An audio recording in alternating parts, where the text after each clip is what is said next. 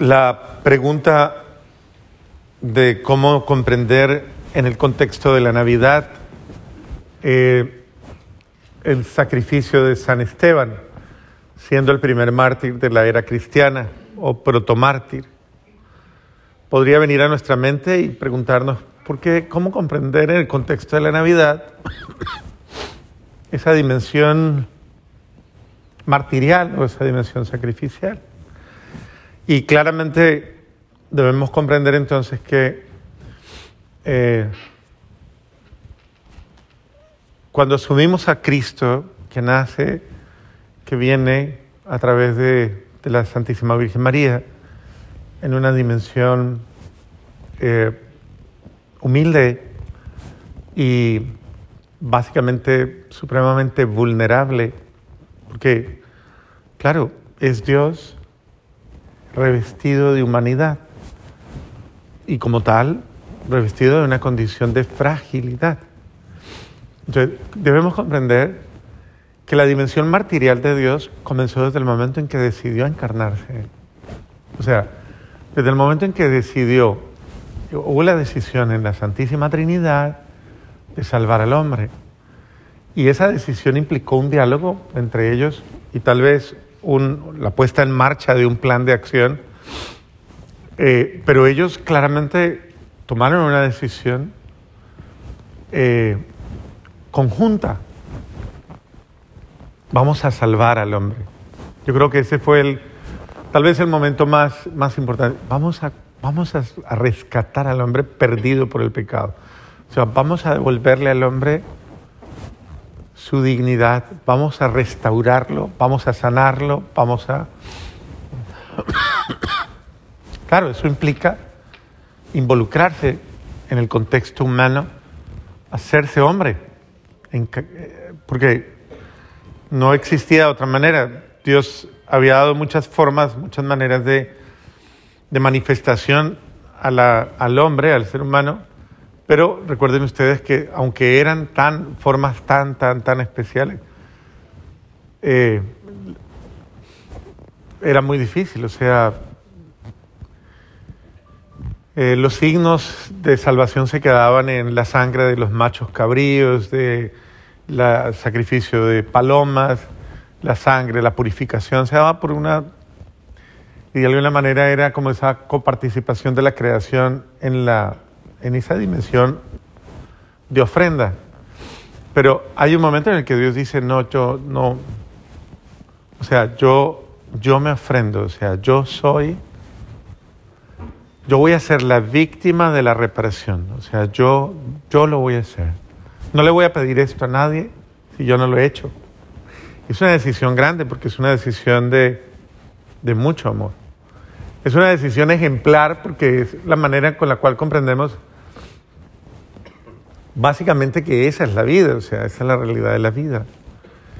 Si nosotros queremos salvar a alguien, si queremos salvar a un miembro de la familia, porque en la familia puede que estén pasando muchas cosas, y muchas de las cosas que pasan en la familia muchas veces se quedan en la crítica, ¿sí ve?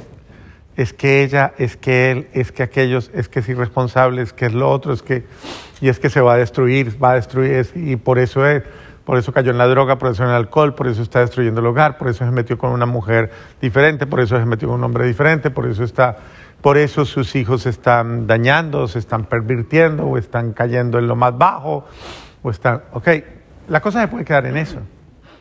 Se puede quedar simplemente en esa valoración de, de una situación en la que todo el mundo le echa la culpa a todo el mundo, todo el mundo piensa que el problema es de fulano, de sultano, de mengano y de... Y bueno, y en última instancia, pues después de haber eh, eh, acabado con la lista de los culpables, incluso la misma víctima le echa los culpables a todo el mundo, ¿no?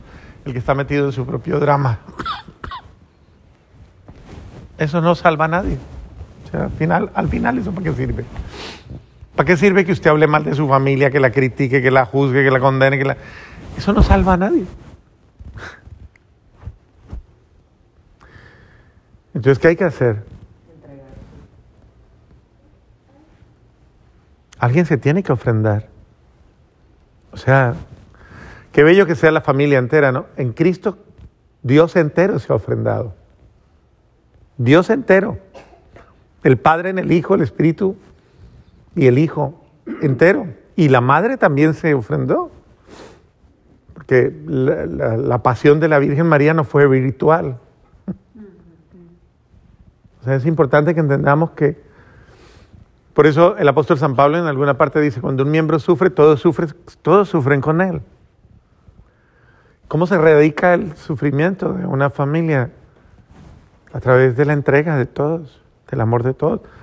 Y, regularmente, ¿cómo se salva? Hombre, cada quien tiene que salir de su orgullo y cada quien tiene que salir de su egoísmo. Muchos, mire,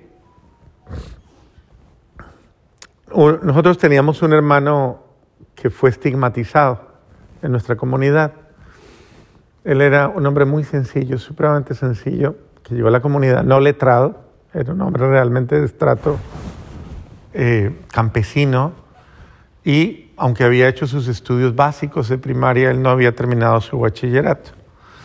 Él llegó a la comunidad sin bachillerato. Yo recuerdo que cuando llegó, yo fui el que lo fui a, a inscribir en el colegio para que estudiara bachillerato y terminara.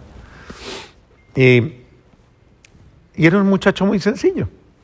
Y entró a la comunidad solamente con una actitud, Dios me está pidiendo ser sacerdote, y él venía con una dimensión sacrificial. Su madre había tenido cáncer. Él tenía unas experiencias muy profundas de, donde veía sueños con el Señor, y él veía al Señor, él lo veía, lo veía físicamente. Pero él era tan inocente que él creía que todo el mundo veía al Señor, que todo el mundo lo veía. O sea, él se imaginaba que todo el mundo le pasaba igual. Entonces para él no era como raro, sino que decía, pues es normal, él pensaba eso. Como que nunca se tomó la molestia de preguntarle, ¿usted ve lo que yo ve? ¿Lo que yo veo? él nunca hizo eso. Hasta que se dio cuenta después de que era un don particular. Y eh, él, el Señor le había pedido en sueños durante muchas ocasiones que aceptara la estigmatización y que se ofreciera por, la ofreciera por la salvación del mundo, por la salvación de las familias, de una manera específica. Y el muchacho, pues él le tenía miedo porque él decía, yo, o sea, eso es San Francisco, el Padre Pío, Marta Robán y todos esos grandes elegidos. Él yo no soy digno de eso. Pero eh, él siempre rechazaba eso hasta que un día tuvo un sueño o, una visión, no sé, donde el Señor lo lleva al infierno y ve en el infierno eh, mucha gente, mucha gente, de toda clase, sacerdotes, religiosos, laicos, amigos, familia, gente de toda, políticos, de todo. Y dice que él se aterra de ver toda la gente que había. Dice, pero se asustó más cuando vio la cara de sus familiares. Ahí fue donde realmente se asustó. Pero una de las manifestaciones que él decía que veía es que él dice, yo no sé si eso será el infierno o eso será así. Y decía, la gente estaba sentada como ustedes aquí, sentaditos, pero lleno, lleno, lleno el lugar, lleno, lleno. O sea, había uno seguido del otro, uno seguido del otro. Y si todo el mundo estaba como metido en una baba roja, él dice, yo no sé si la baba, la baba esa roja serán las llamas de las que habla tanto la gente. Dice, yo no vi llamas, yo vi una baba roja que atrapaba a la gente como una gelatina y todos estaban ahí metidos. Y dice él, faltaba solo que uno le diera la mano al otro para que se liberara. Pero lo que a mí me impactó, dice él, es que nadie le daba la mano a nadie. Nadie ayudaba a nadie. Eh, imagínense, es una de las características propias de un condenado. No le interesa ayudar a otro. No ayuda. Uno de los grandes pecados de los cuales nunca nos confesamos es la indiferencia. Yo, problema no es conmigo. Qué me importa. Pues yo no quiero problemas ahora. ¿qué me interesa? Entonces no me involucro en el problema de nadie. No es mi problema. Es una frase ya muy común. No es mi problema, es su problema. Y no me involucro. ni siquiera elevo una oración, ni siquiera suplico a Dios, ni siquiera me acuerdo. Es, es, y esto es importante comprenderlo, porque muchos miembros de su familia no se van a salvar, con todo respeto, por egoísmo. Porque qué pereza llamar, porque, ay, no, ¿para qué me meto en líos? Porque, porque no me interesa tenderle la mano. Creo que si supiéramos, supiéramos superar el egoísmo, ¿qué es superar el egoísmo? Es morir a mí mismo. Y por eso se introduce, uno de los principales actos que Dios hace es morir a sí mismo. Y se entrega. Entonces, la invitación es a morir a, nosotros mismos para, para que el otro tenga vida, o sea, para que el otro pueda tener oportunidades. No hay otra manera, o sea, no existe forma, esa es la manera. Dios no es un Dios egoísta, al contrario, Dios es un Dios absolutamente generoso, que compromete todo, todo, todo, todo, se compromete, se involucra, se expone a lo malo, se expone a lo peor por amor a nosotros.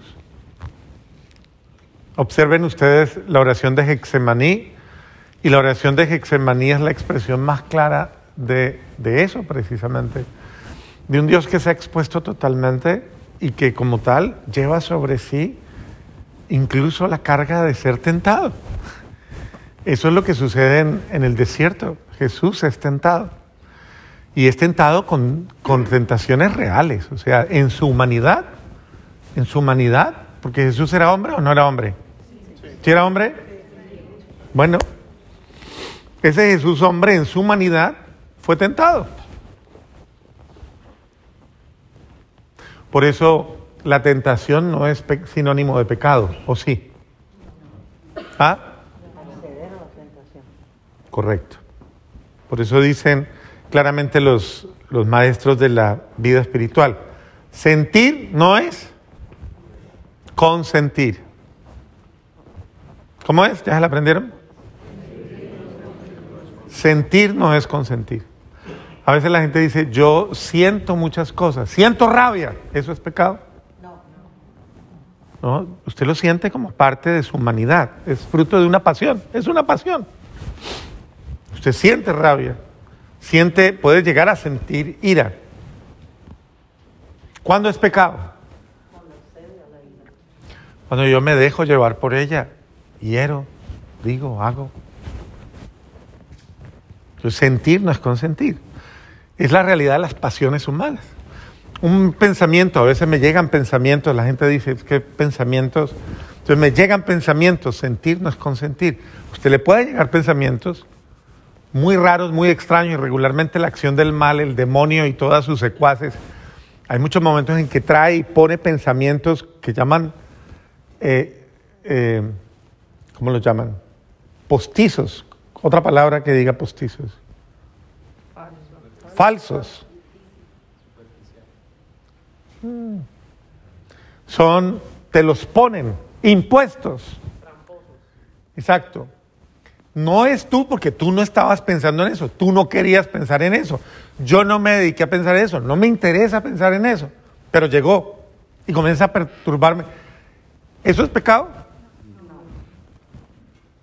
¿Dónde está el pecado?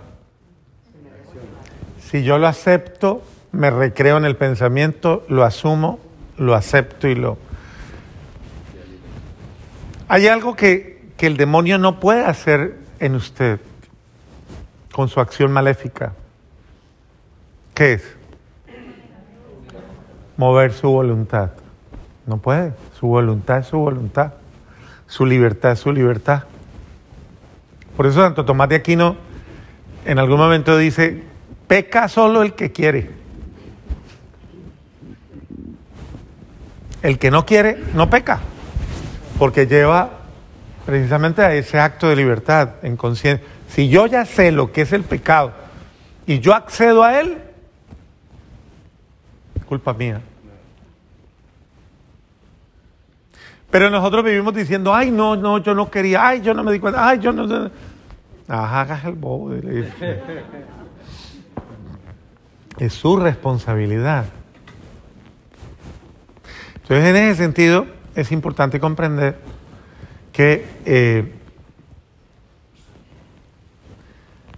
claro, la propia realidad humana vive situaciones de confrontación, de sacrificio diario. Yo puedo tener la tentación de no querer a mi mujer, en momentos en que de pronto pueda decir, ay, no me la aguanto, no me la...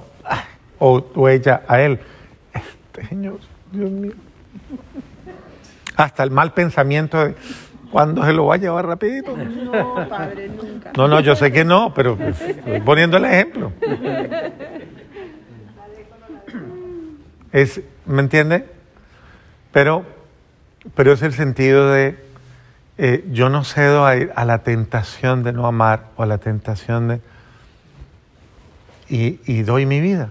Lo, acepto a la persona, acepto, oro por ella, la bendigo. Es decir, es el sentido de amar. Y de eso casi nadie se da cuenta. De los sacrificios que usted hace por los otros, de eso no se da cuenta la gente. Usted no se da cuenta de cuánto usted le cuesta a alguien, ¿o sí? ¿Usted se da cuenta de cuánto le cuesta a usted? Hay gente que con usted, no sé, claro que aquí están los más buenas gentes de toda la... Sí, no, por eso, sí. Entonces, pues yo no puedo hacer la explicación como tan tan, pero... Pero usted no se imagina cómo le puede costar a, a alguien, a muchas personas. Usted, hay gente que que sufre, que incluso respira profundo y dice, esto se va a acabar rapidito. Yo sé que ya en cinco minutos se va, ya bendito sea Dios, o alguna cosa así, porque hay gente a la que usted le cuesta mucho. Y esos son sacrificios. El sacrificio es una forma de amor. Y es un combate contra el pecado. Porque lo más importante es darle la victoria al amor, no a mi comodidad, no a mi ego, no a mi orgullo, no a mi criterio, no a mi vanidad.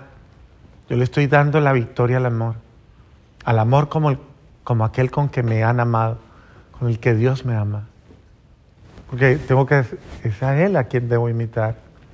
Entonces, el sacrificio es por amor a Él, al amado, al que ha dado la vida por mí. Por eso Jesús en tantas ocasiones dijo eso. El que pretenda preservar su vida en contra mía, la perderá. Si el grano de trigo no cae en tierra y se pudre y muere, no da fruto.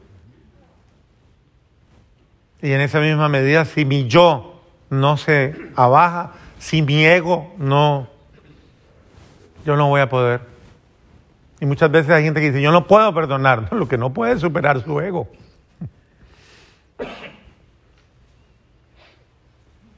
Porque la victoria del amor siempre la hay. Miren Esteban.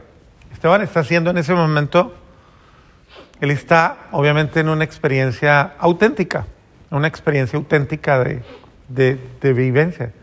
Él es honesto, es sincero, es espontáneo y dice lo que está viendo. Dice lo que tiene que decir y al mismo tiempo dice lo que está, lo que tiene la gracia y la alegría y el honor de ver.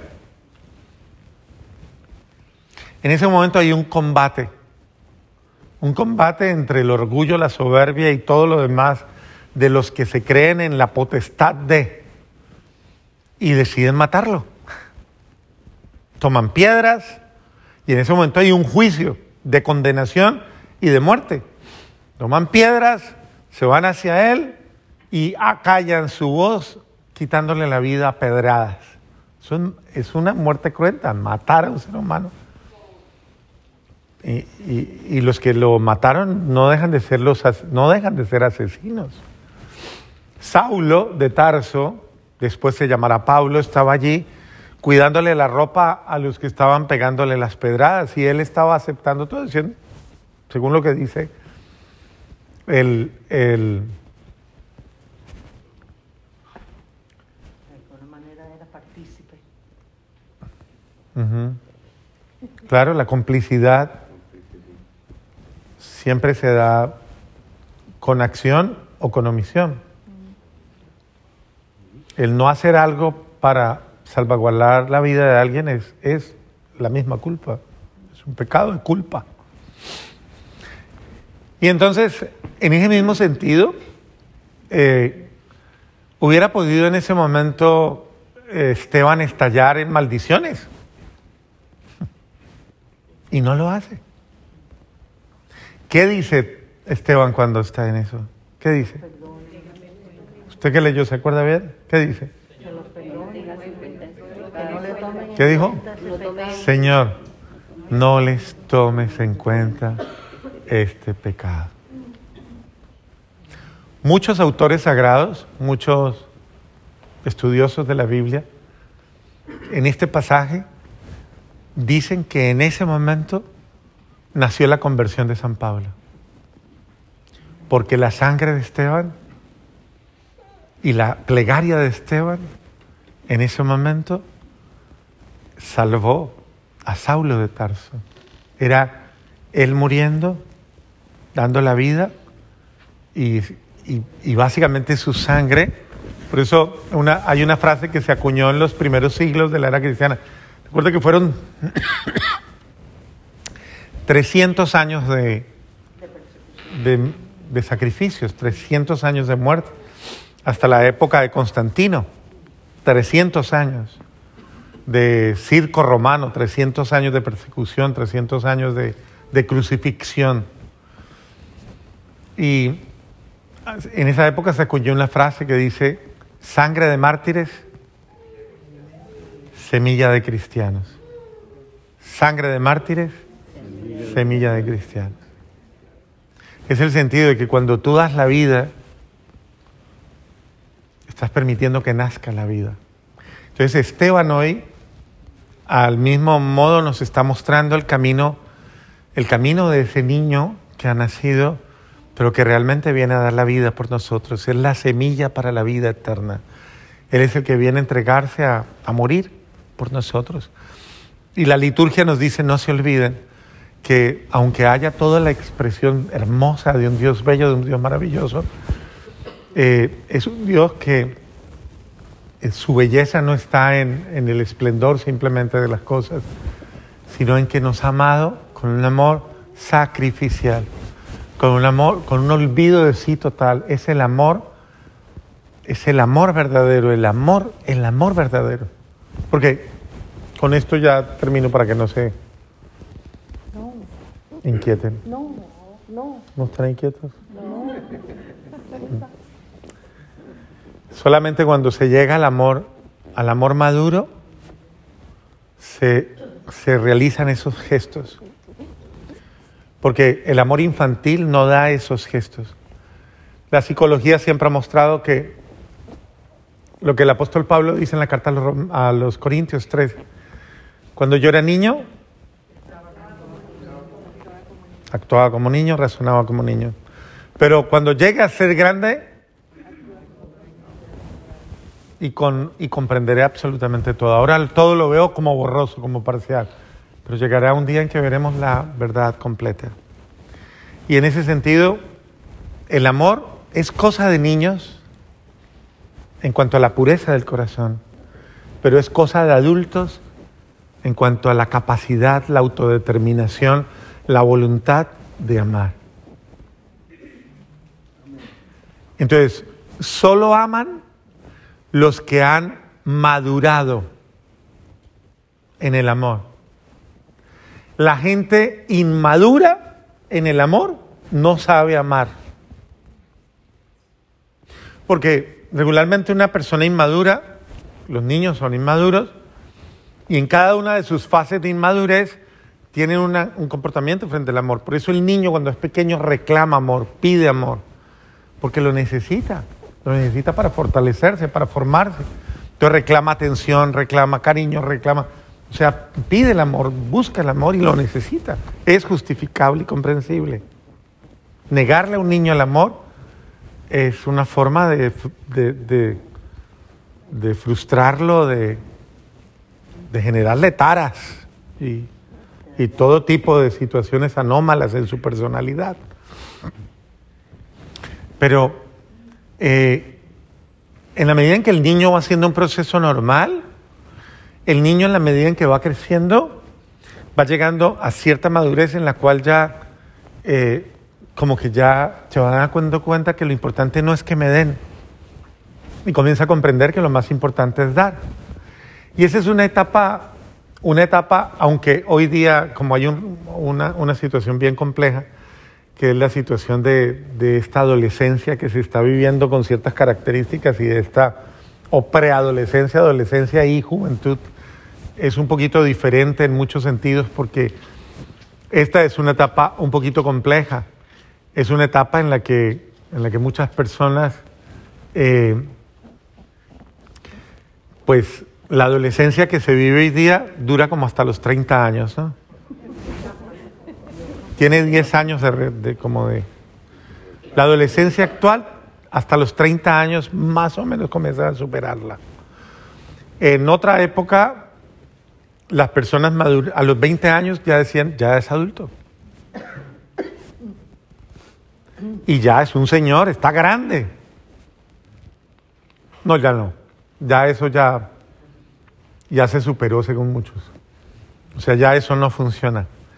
Ya las personas, eh, muchas tienen unos grados de inmadurez en los que por allá, un día un señor me decía, yo tengo 40 años y todavía no he madurado, aunque tenía cara de 50, pero me dijo 40. Me dijo, bendito sea Dios. Y no he podido superar mi adolescencia, padre.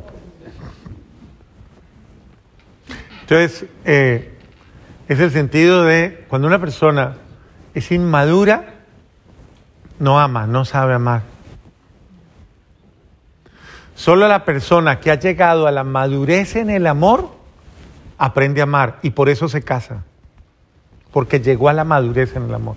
En la madurez del amor se entiende que ya yo no necesito recibir, sino dar. Más aún, darme yo mismo, entregarme yo mismo. Por eso el que ama y llega a la plenitud del amor se entrega sin, esperar nada a cambio. Se entrega por la alegría de amar. Pero no tiene necesidad de casarse. Bueno, mm, es, lógico, sí, no tiene necesidad de casarse, pero también es importante que comprendamos que ah, muchos llegan al matrimonio sin haber madurado. Eso es lo que quiero que quede claro.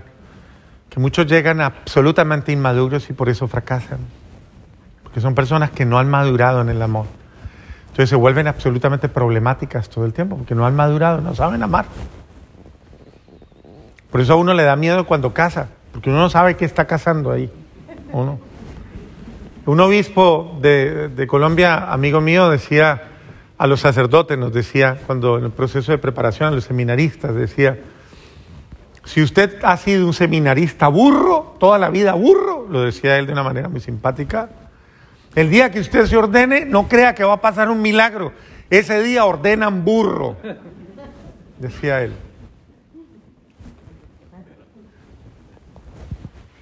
El milagro sucede con el cambio, de, con la madurez, con mi cambio.